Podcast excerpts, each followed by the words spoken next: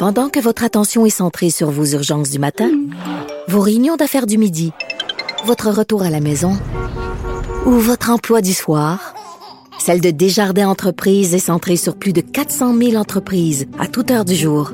Grâce à notre connaissance des secteurs d'activité et à notre accompagnement spécialisé, nous aidons les entrepreneurs à relever chaque défi pour qu'ils puissent rester centrés sur ce qui compte, le développement de leur entreprise.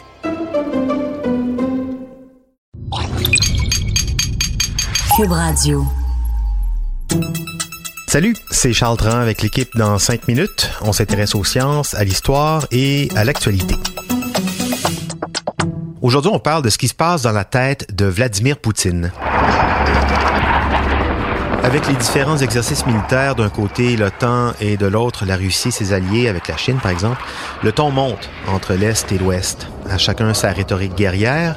Et le mois dernier, le président russe Vladimir Poutine déclarait dans une conférence que si jamais la Russie était détruite dans un apocalypse nucléaire, que les Russes iraient au paradis.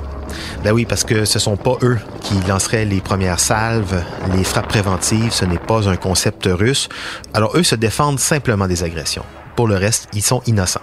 Alors, que se passe-t-il dans la tête de Vladimir Poutine? Comment, est-ce qu'il pense? Comment est-ce qu'il réfléchit la place de la Russie dans le monde? Ça pourrait être pratique de rentrer dans sa petite tête pour comprendre justement comment il pense, comment il réfléchit, quelles sont ses influences, ses croyances, oui. Ça pourrait être pratique et, et surprenant même. Des chercheurs s'y sont intéressés de près. Voici Baptiste Zapirin sur le personnage de Vladimir Poutine. Dans la tête de Vladimir Poutine, il y a, figurez-vous, un philosophe, un philosophe russe qu'il cite souvent, Ivan Ilin, né en 1883 et mort en 1954.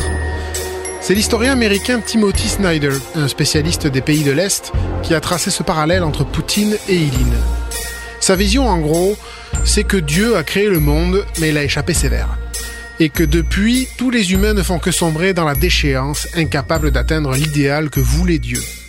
Tous? Non, en Eurasie, un petit village appelé Russie résiste. Car elle a tout compris. La Russie incarne l'innocence même. Elle sait que sa nation a pour mission de racheter le monde. Elle contemple ses voisins se pervertir toujours plus, et elle est donc entourée d'ennemis. Ilin écrit aussi que la politique est l'art d'identifier et neutraliser ses ennemis. Donc l'innocence, ça a ses limites. Ces idées-là, elles plaisent beaucoup à Poutine. Il faut dire qu'elles sont bien pratiques puisqu'elles justifient à peu près tout, comme l'invasion de la Tchétchénie ou l'annexion de la Crimée en Ukraine. Il a donc commencé en 2005 à réhabiliter Ilin, philosophe alors totalement inconnu, car il avait été expulsé de Russie en 1922, cinq ans après la révolution bolchevique.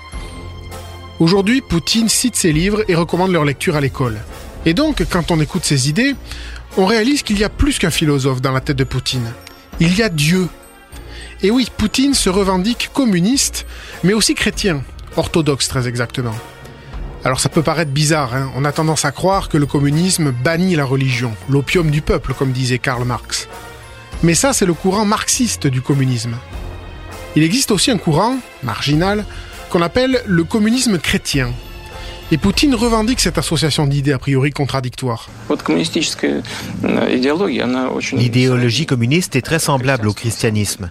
En fait, la liberté, l'égalité, la fraternité, la justice, tout cela est dans les saintes écritures, tout y est. Et le code du bâtisseur du communisme, c'est de la sublimation, c'est juste un extrait primaire de la Bible. Rien de nouveau n'a été inventé. Donc voilà, dans la tête de Poutine, la rivalité entre l'Est et l'Ouest, elle est spirituelle. En 2012, il s'opposait à la vision de l'Occident, qu'il résumait à une volonté d'organiser un monde sans foi, mais avec loi. La Russie, elle, serait une entité spirituelle qui œuvrerait pour le bien de l'humanité. C'est du Ilin tout ça. Pour Poutine, c'est simple. La Russie doit être la gardienne des racines chrétiennes face aux pays de l'Ouest qui sont en train de les rejeter.